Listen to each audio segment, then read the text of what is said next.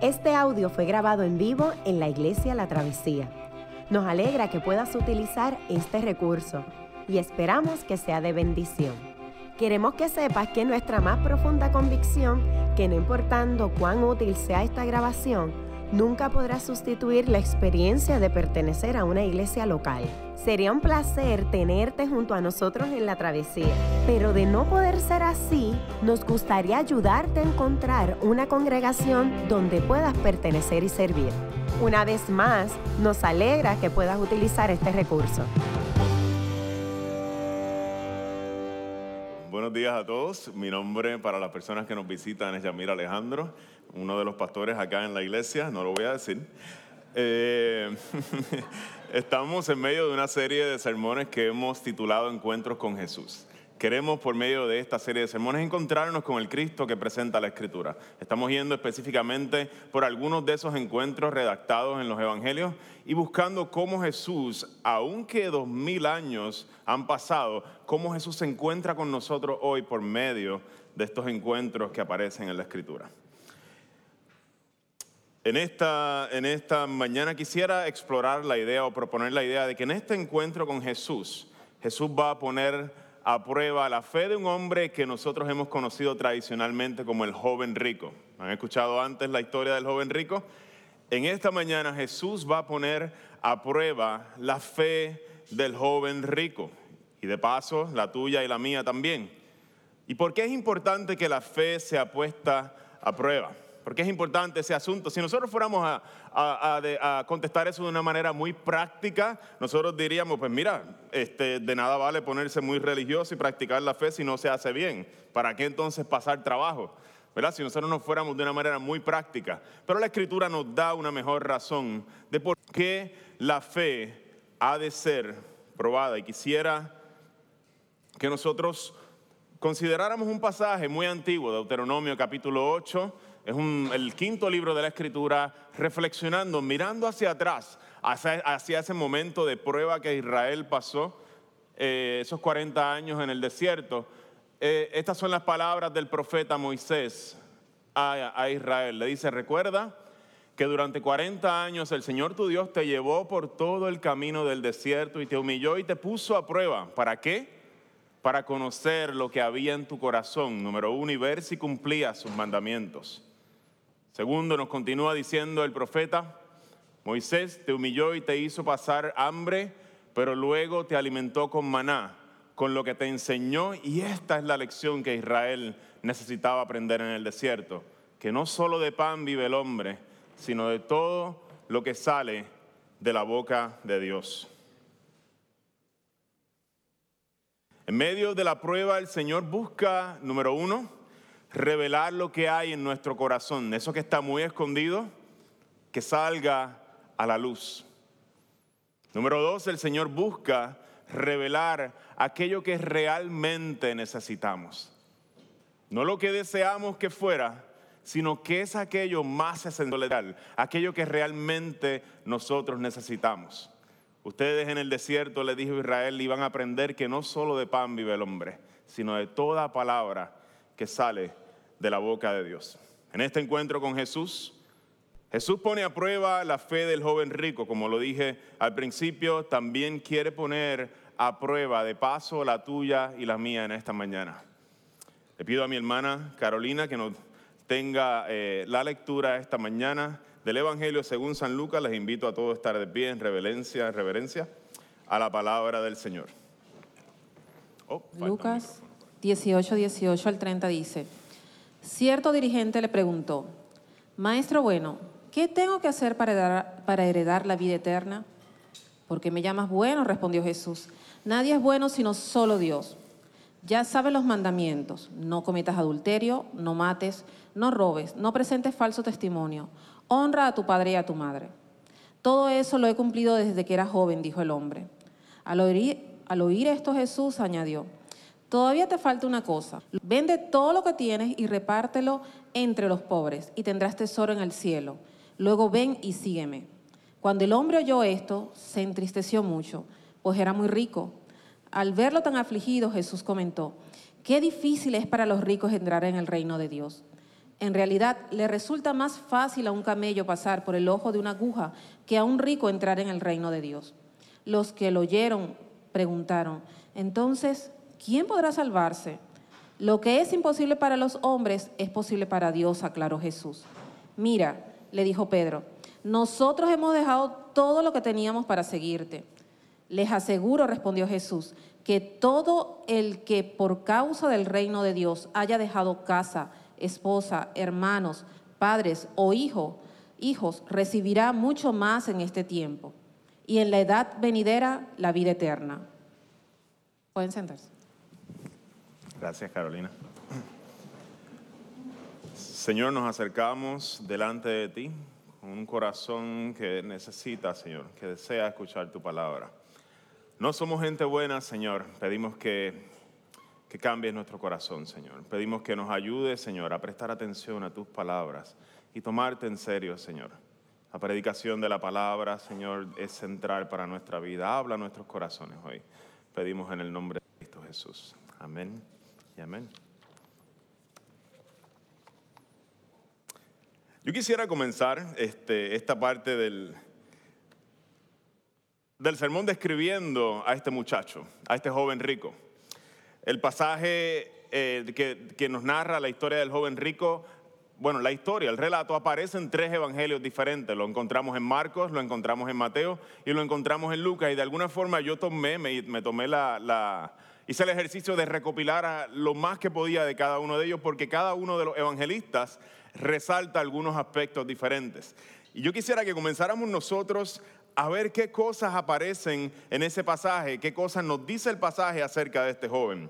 El pasaje comienza diciéndonos que era un dirigente, era cierto dirigente. Eh, muy probablemente, dicen los comentaristas, que esto era un muchacho eh, bastante maduro que ya había sido reconocido dentro de la comunidad, digamos, la sinagoga, Sanedrín o el, sistema religioso del tiempo, él era reconocido como un dirigente dentro de su pueblo, era reconocido como una figura de autoridad, una figura de influencia.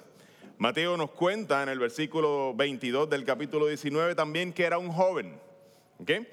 Marcos añade lo siguiente, y es algo que no vemos en el capítulo 19 o 18 de Lucas, sino que el Marcos nos dice que como comienza esta es la manera en que comienza el relato. Cuando Jesús estaba para irse, un hombre llegó corriendo y se postró delante de él. Así que este joven dirigente, una persona de prestigio en la sociedad, la manera en que se acerca a Jesús es de una manera muy humilde.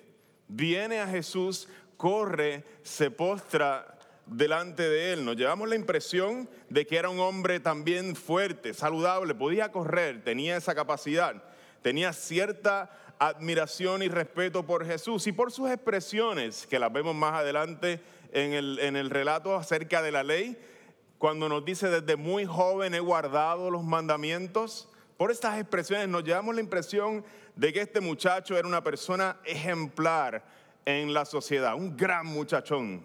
Tú y yo conocemos gente así. Tú y yo conocemos estos, jóvenes de éxito, tiene una posición de prestigio, tiene buenos valores el muchacho, de buena familia, es diligente, va a la iglesia y no solo eso, sino que el bolsillo está bien apretado, tiene mucho dinero. Este es el muchacho que lo tienen chequeado todas las muchachas. Yo no sé si era bonito o no, a lo mejor era, ¿verdad? A lo mejor era feito, pero eso se puede manejar, ¿verdad? Eso no es, eso no es gran cosa. Pero todas las muchachas del barrio lo tenían chequeado. Era el muchacho que ejemplar, muchacho excelente, el muchacho que tal vez tú, si ya estás casada, querrías para tu hermano o para tu mejor amiga. Tú decías, te lo acomodamos rápido, vamos a ver, vamos a ver si se fija en mí. O tal vez yo querría para... No, necesariamente. Para mis hijas yo creo que celibato tal vez sea una mejor opción. eh, hay que ver, no sé, hay que orar por eso. y este es el muchacho, este muchacho ejemplar es el que se acerca a Jesús y se acerca con la siguiente pregunta. Maestro, bueno, ¿qué tengo que hacer para heredar la vida eterna? Y si tú llevas un tiempo viniendo a la serie de sermones, te darás cuenta que no es la primera vez que alguien se acerca a hacerle esta pregunta a Jesús. U otra persona El maestro de la ley, este profesor de seminario, conocedor de la ley, que se acercó a Jesús con esta misma pregunta y Jesús le contesta con la historia del buen samaritano. ¿Por qué le contesta Jesús con la historia del buen samaritano? Porque él se acercó con mucha arrogancia para tentar a Jesús, para probarle, y nos lo dice el evangelista Mateo. No es así con este muchacho.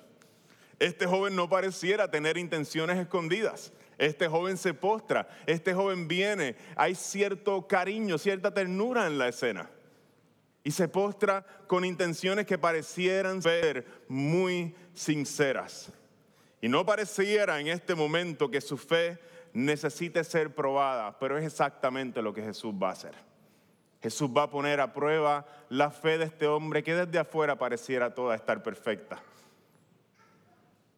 En el pasaje de hoy, Jesús va a utilizar las dos tablas de la ley para poner a prueba a este hombre. Tradicionalmente, los primeros cuatro mandamientos de la ley se han, eh, se han eh, acomodado en la primera tabla. Son los mandamientos que tienen que ver directamente con la adoración a Dios. No tengas dioses delante de, mí, eh, adora al Señor con todo tu corazón, no tengas el nombre del Señor, no lo tomes en vano, santifica el sábado. Todos esos mandamientos que tienen que ver con el Señor y la adoración se acomodan tradicionalmente en la primera tabla de la ley.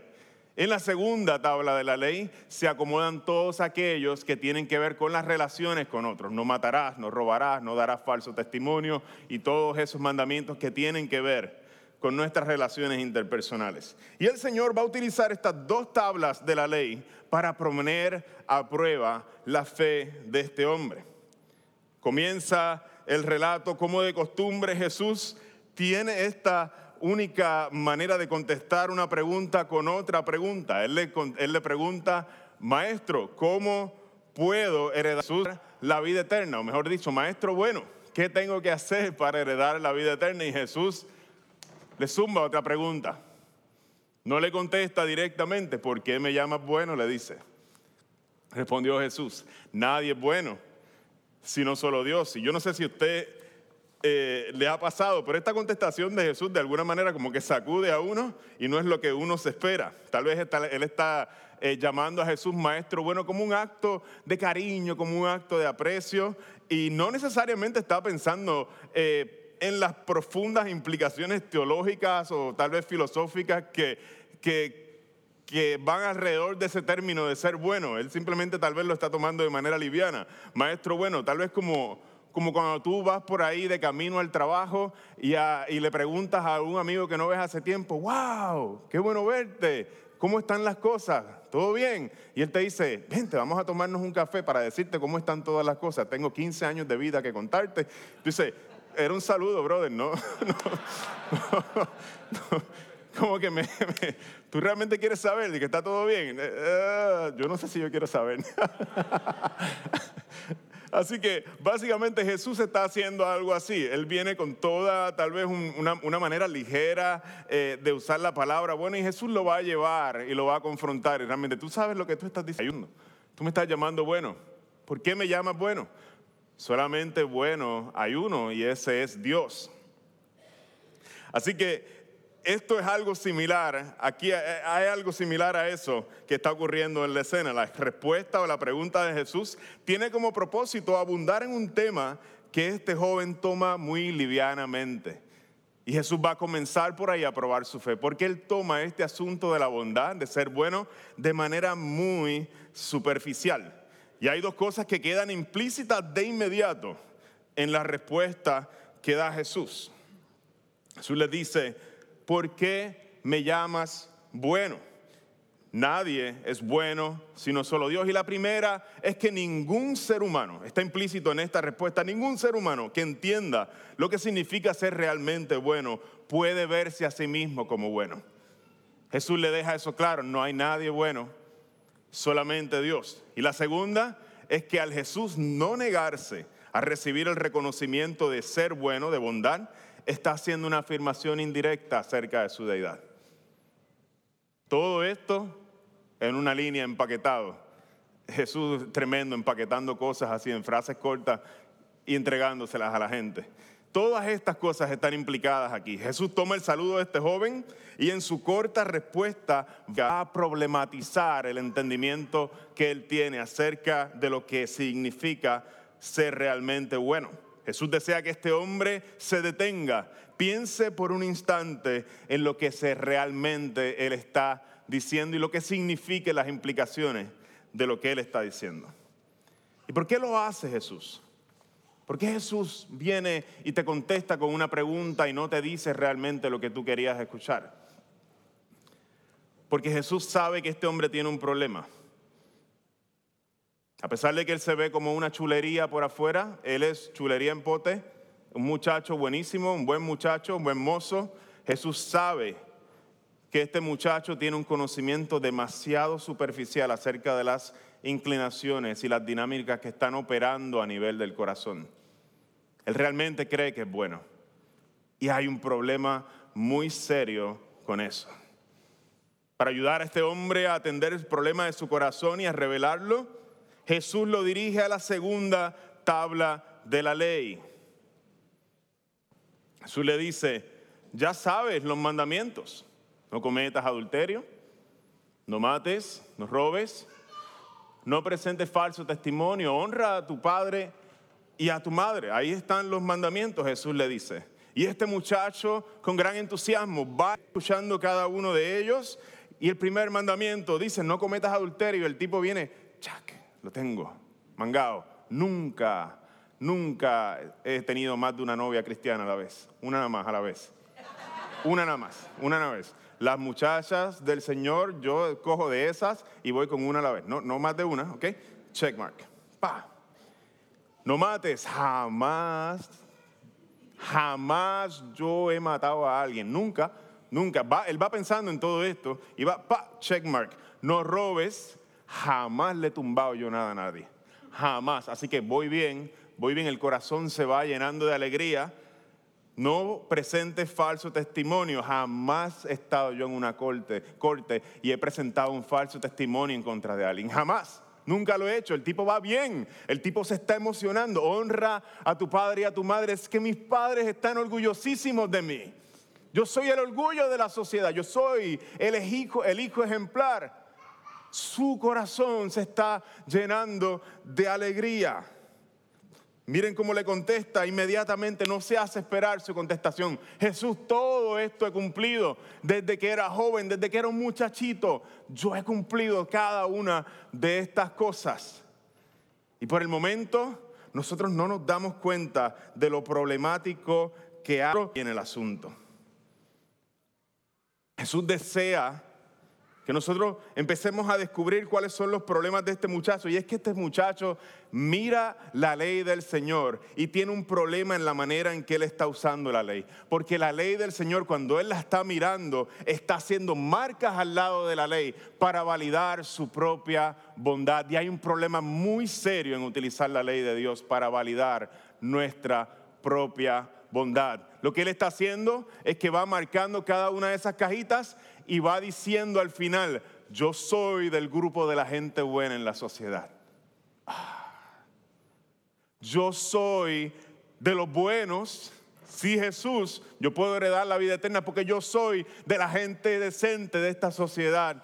Yo soy de la gente buena. Yo soy de la mayoría moral de la sociedad. En Puerto Rico los buenos somos más, Jesús. Y yo estoy en ese grupo. Miro la ley y marco una tras otra y me hallo a mí mismo como una persona buena.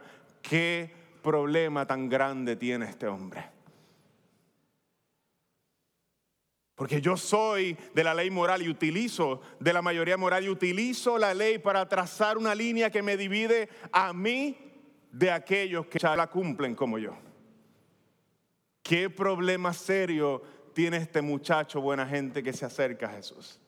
El moralismo es algo horriblemente malo y no nos damos cuenta porque está tan disfrazado de la, de la fe cristiana que no nos damos cuenta cuán peligroso es el moralismo en nuestras iglesias de nosotros utilizar la ley de Dios para nosotros afirmar nuestra propia bondad. Y si entra una persona a la iglesia y como yo soy del grupo de los buenos, de los que digo mi sexualidad está alineada con la escritura y veo a alguien que entra y yo digo, mmm, esa persona no. Y empiezo a escuchar el susurro de Jesús diciéndome, si alguno mira con lujuria a la mujer de su prójimo, ha cometido adulterio en su corazón. Y empiezan las líneas a borrarse y empezamos a, darnos cuenta de que aquí no se trata de los buenos y los malos, se trata de que todos tenemos un problema bien serio en el corazón. Y eso es lo que la ley quiere hacer. Quiere que dejemos de trazar bandos y empezar a dejarle trazar líneas que nos dividan a nosotros y empecemos a entender que aquí solamente uno bueno hay, y Jesús lo dice, solamente Dios. La ley tiene la intención de borrar todos esos bandos que nosotros hemos creado y empezar a entendernos todos y cada uno de nosotros como necesitados, desesperados de la misericordia de Dios. Y eso es algo que este hombre necesita entender. Pero sabes que el moralismo no se da solamente en la iglesia ni en lo que tradicionalmente hemos llamado la derecha. El moralismo también se da muy fuertemente en la izquierda. Lo único que la lista de cosas que marcamos es una lista diferente.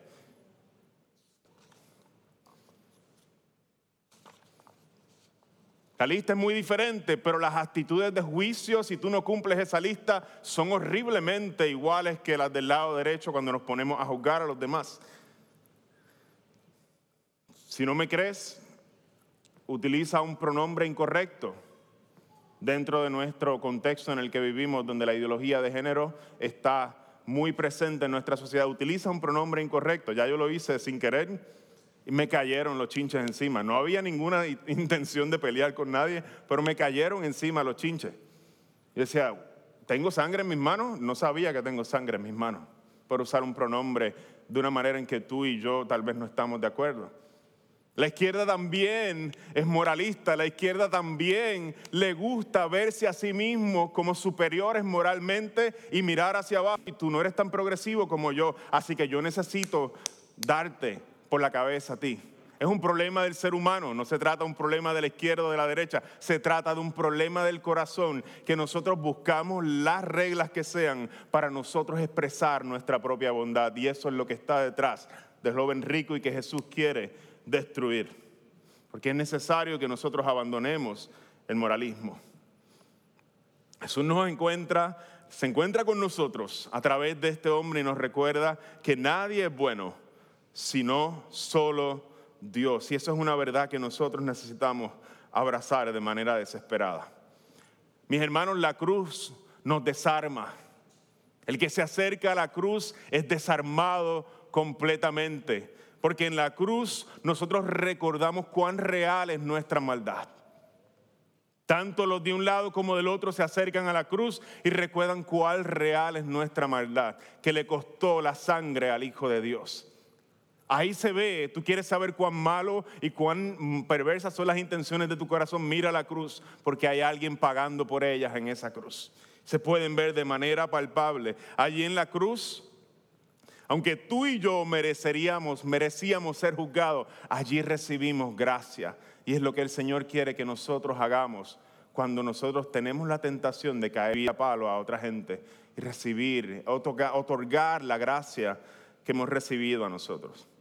Hay una cosa que, Pastor Ronnie me enseñó cuando yo llegué aquí a la, travesía que me revolcó la mente, me revolcó la manera en que yo pensaba acerca de cómo el Evangelio eh, me ayuda a mí a conocer a Dios más profundamente.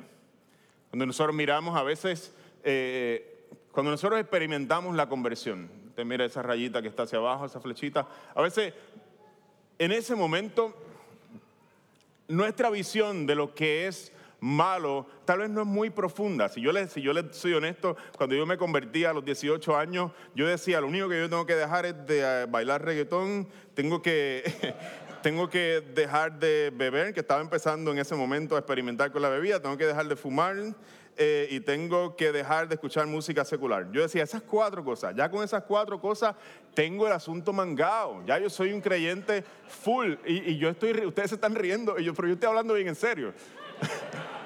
Yo decía, esto es lo que yo tengo que dejar de hacer. Y, yo tenía una visión de mi maldad. Esta línea que está acá abajo representa mi maldad. Mi maldad era bien, bien llanita. Mi visión acerca de lo que era mal estaba bien llanita. Yo pensaba, yo tenía una convicción profunda que al abandonar todas esas cosas, yo estaba haciendo una profesión de fe y que en ese momento ya yo había alcanzado una vida santa. Yo me lo creía. Lo que sucede es que el Señor cada vez que le vamos conociendo más y vamos conociendo su ley, vamos conociendo su hermosura, vamos dándonos cuenta cada vez más que nuestra maldad es más profunda de lo que nosotros estaríamos dispuestos a aceptar.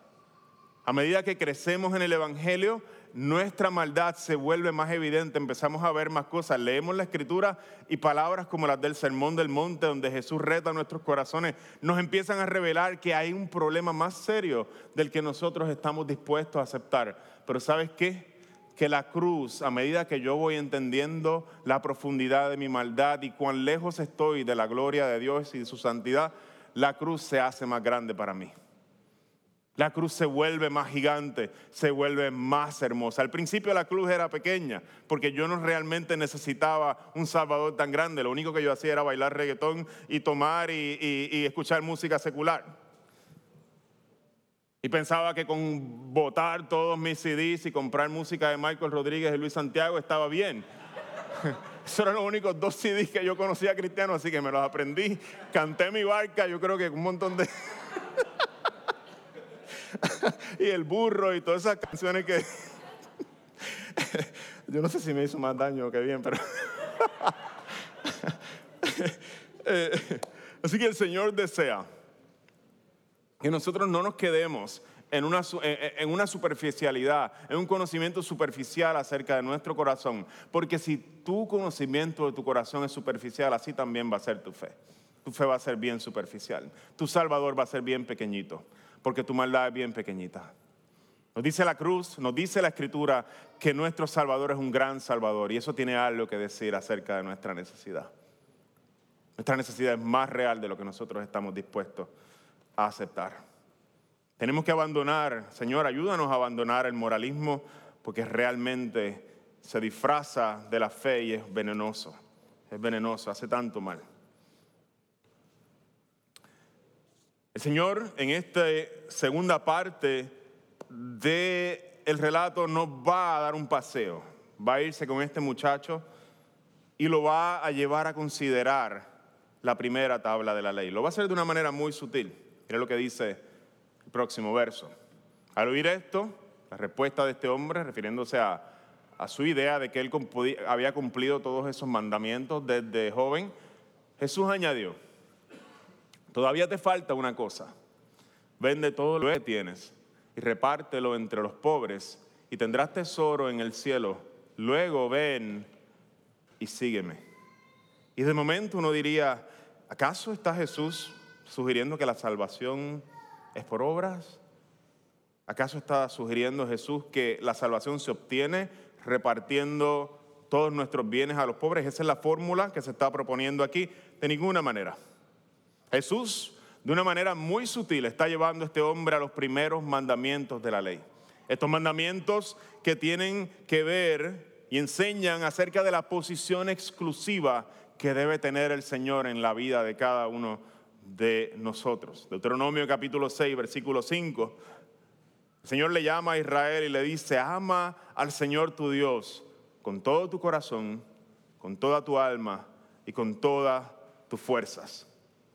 Al comentario del relato de este hombre, al comienzo del relato de este hombre, este hombre desea compasión, con una pasión genuina, hallar la vida eterna. La pregunta que nos hacemos ahora es, ¿será la vida eterna tan importante para él como lo son sus comodidades presentes? Nos dice el relato cuando yo, el joven esto, se entristeció mucho pues era muy rico.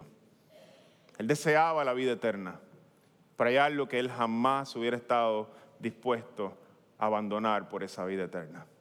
Y Jesús lo sabía y por eso lo está llevando a ese lugar. Jesús le mostró a este hombre ¿quién ocupa realmente el lugar de mayor devoción en su corazón? Su dinero. Hay una sola cosa que este joven jamás podría abandonar.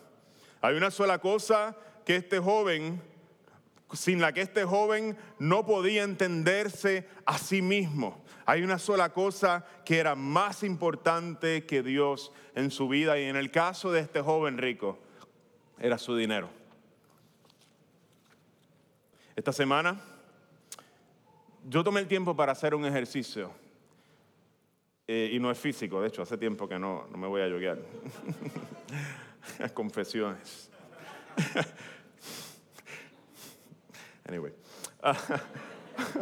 me puse en el lugar del joven rico y me hice la pregunta, ¿cuál es esa cosa en mi vida que yo no soportaría perder? ¿Cuál es esa cosa en mi vida que si me fuera quitada yo me sentiría completamente desorientado en esta vida? ¿Cuál es esa cosa que si me fuera quitada yo perdería mi identidad completamente porque la he depositado sobre eso? La primera que vino a mi, corazón fue mi familia, pero vamos esa es demasiado igual para todo el mundo, así que la vamos a sacar del medio. Les confieso que descubrí casi de inmediato que hay un montón de fotos en las que yo aparezco con mi guitarra y ustedes ya conocen mi obsesión con la guitarra. Yo siempre andaba con mi guitarra de un lado a otro, si ustedes me conocen, eh, me la llevaba para las fiestas, me la llevaba para las reuniones familiares, todavía me la llevo eh, a, a, cada rato conmigo, a veces me la llevaba conmigo a todos lados, mi esposa me vacilaba porque ella decía, tú te traes la guitarra a las fiestas de noche y la dejas en el carro y ella me tiraba en medio, Yamil tiene su guitarra en el baúl, llámenlo para que cante, como yo soy tímido, pues me, me... anyway, pues yo quería que ella lo hiciera. ¿Y sabes por qué? Porque yo siempre soñé con ser un cantante. Siempre soñé y fue el sueño más profundo de mi vida, ser un cantante. No solamente ser un cantante, aquí va la parte famosa. Ser un cantante conocido, ser un cantante que, que, llegara lejos eh, en el mundo, en, la, en mi carrera musical. Si ustedes me conocen hace un tiempo, saben, se acordarán de los que me conocen de hace tiempo, saben que esos son mis primeros, bueno, mi, una, dos, dos discos. En el 2009 eh, tuve la, mi esposa me obligó a grabar el primero, eh, un día a la vez, y en el 2013, ya justo antes de irme al seminario, pues grabé un, un, EP de, de, seis canciones que se, llamaba, se llama Melodías de Perdón, si usted lo quiere, lo puede buscar en Spotify y lo encuentra. Promo, ¿verdad? Nunca... Estoy aprovechando para que, a, ver si se me da el sueño. ¿no? qué bandido, qué bandido.